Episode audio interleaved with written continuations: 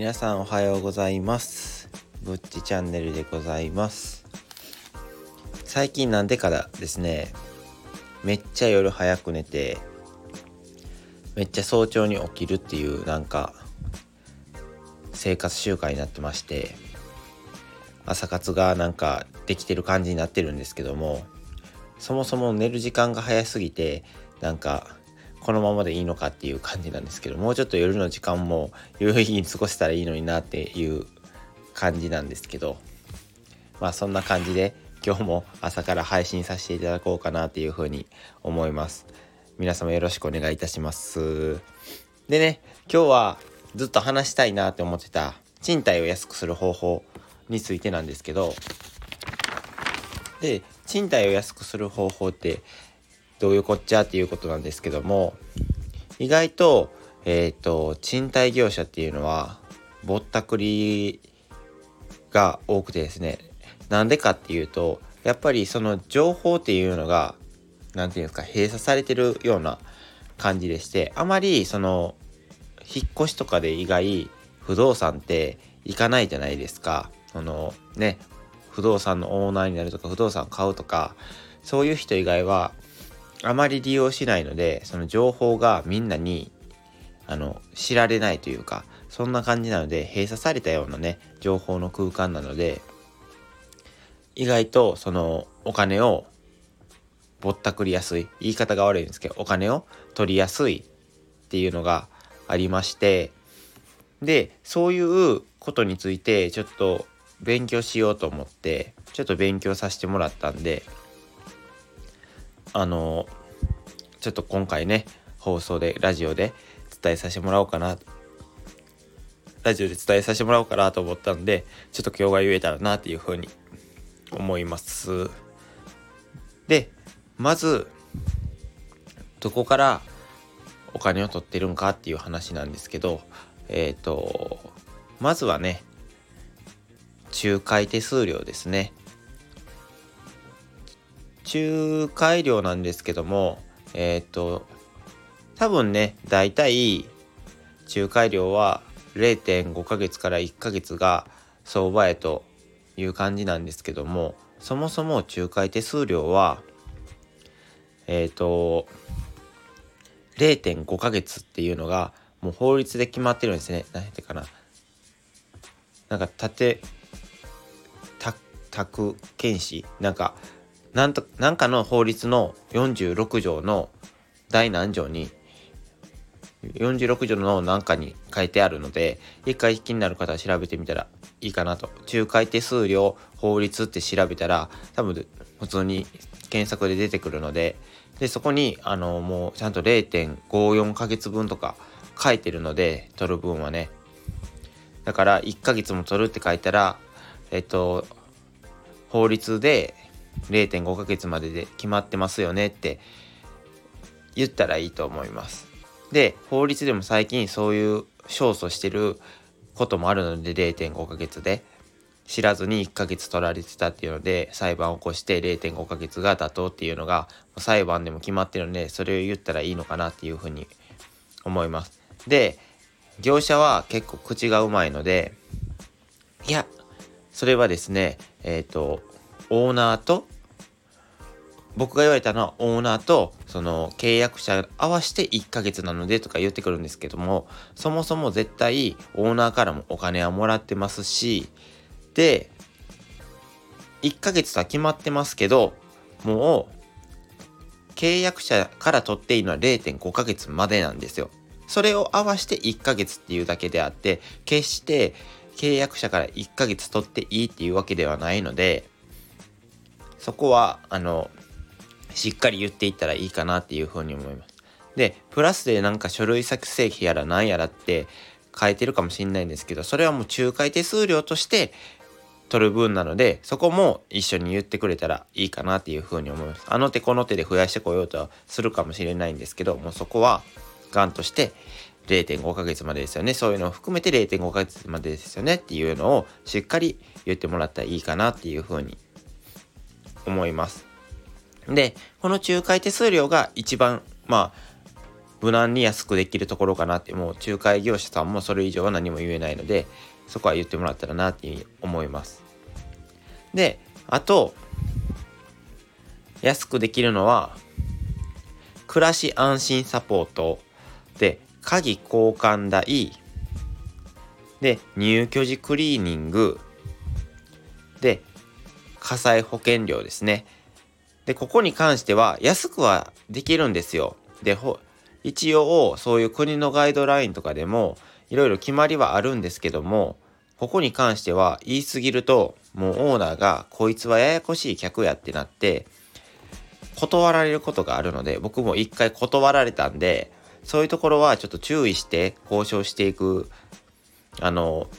項目になってくるのかなっていうふうに思うのでそこはちょっとあの注意していただいただきたいなっていうふうに思うんですけどでもそんなになんかぼったくってくるようなもうこれも強制です。あれも強制ですって言ってきてなんかそれ出ちゃいますよねって言って断ってくるようなオーナーのところはやめといた方がいいのかなっていう風な認証なのでもうそこはあのどうしてもじゃない限り断ってもいいのかなっていう風に思います。それでは鍵交換代なんですけども鍵交換も別にえっ、ー、と、大体、その交換する相場が1万から2万の間なので、結構3万とか取ってくる業者も多いらしいんです。その場合はもう自分で買います。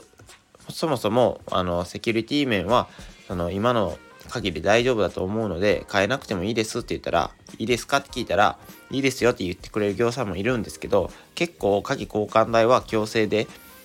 変えさせられるところなのかなっていう風になるので、一応交渉してみてもいいのかなっていうふうに自分で書いてもいいですかって一回聞いてみてください。いいですよって言われたら多分安くは変えられるかなって不動産のところより思うので一回聞いてみてください。ね、暮らし安心サポートってやつなんですけどなんか水漏れやらなんか暮らしのことに関して電話したら相談に乗ってくれますよみたいなやつなんですけどそもそもそういうのって火災保険で聞いたらいろいろ対応してくれるんですよ実はねやのになんかもうこれは入らないとなんか管理会社のあれなんでとか言ってくるんですけど一回これも交渉です。この安心サポートはもう火災保険で僕は補えるのでいらないですって言ったら多分対応してくれるとこもあれば強制って言ってくるとこもあるのでここもあの相談次第ですね。であと安くできるのは入居時の防虫消毒で、クリーニング代ですね。もうそういうのは、えー、入居時に見させてもらって、綺麗だったので、掃除とかもいりませんって言ったら、多分消してくれると思います。そういうので、これだけで3万ぐらい安くできるので、もしそういう項目がある方はもう、あの、なしにしたらいいかなっていうふうに思います。で、防虫とか消毒も、ただ、スプレーを振るだけらしいんですよね。でスプレーを振って、うんまんも取ってるらしいので、これも結構悪徳なちょっとお金の取り方の項目になってるみたいなのでここもちょっと注意してみたいただけたらなっていうふうに思います。でクリーニング代も退去時の方で取ってくるのがあるらしくてで退去時のクリーニングで、えー、取ってくるのはあまりガイドラインには沿った方法ではないんですけども僕はここを突っ込んだらすごいややこしい話になったのでもうここにあまり首を突っ込まない方がいいのかなっていうふうにも思います。で、火災保険料なんですけど、これもなんかガイドラインがあるんですよ。現状回復のガイドラインっていう国が定めた賃貸においての借りるにあたってのガイドラインっていうのがあるんですけど、これに関して火災保険っていうのはそもそも強制してはいけないんですよ。その火災保険に会社を指定せずに入ること自体は別に違法でも何でもないんですよ。借家人賠償責任っていう、そういう責任が、えっ、ー、と、契約側にもあるので、火災保険には入らないとはいけないんですけど、この、ここの会社に入ってくださいっていうのは、独占禁止法で引っかかるので、あまりやってはいけないんですよ。やってはいけないけど、大体どこもやってますね。なんか管理会社で把握をしなあかんからとか、管理会社でもうまとめてみんな同じのにしてるから、同じところにしてくださいって言って火災保険をあの同じようにしないといけないみたいなのがあるんですけどこれはほんまはダメな項目なんで一回この聞いてみるのもありです。自分で契約してもいいですかっていうのを。でそもそも火災保険っていうのもその間取りによってまあ違ってくるとは思うんですけど2年1年で2万とか2年で2万っていうのはもうぼったくりなんですね。大体探したら1年で4000から6000円があるのでトータル12年で5000円か1万ぐらいは安くできるので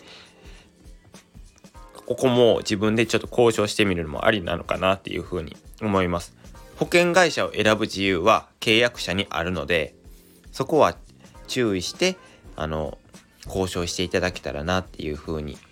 思います。でどうしても無理やって言われたら一応契約書見てで火災保険は自由に変えたらダメですよっていう項目は多分書いてないと思うので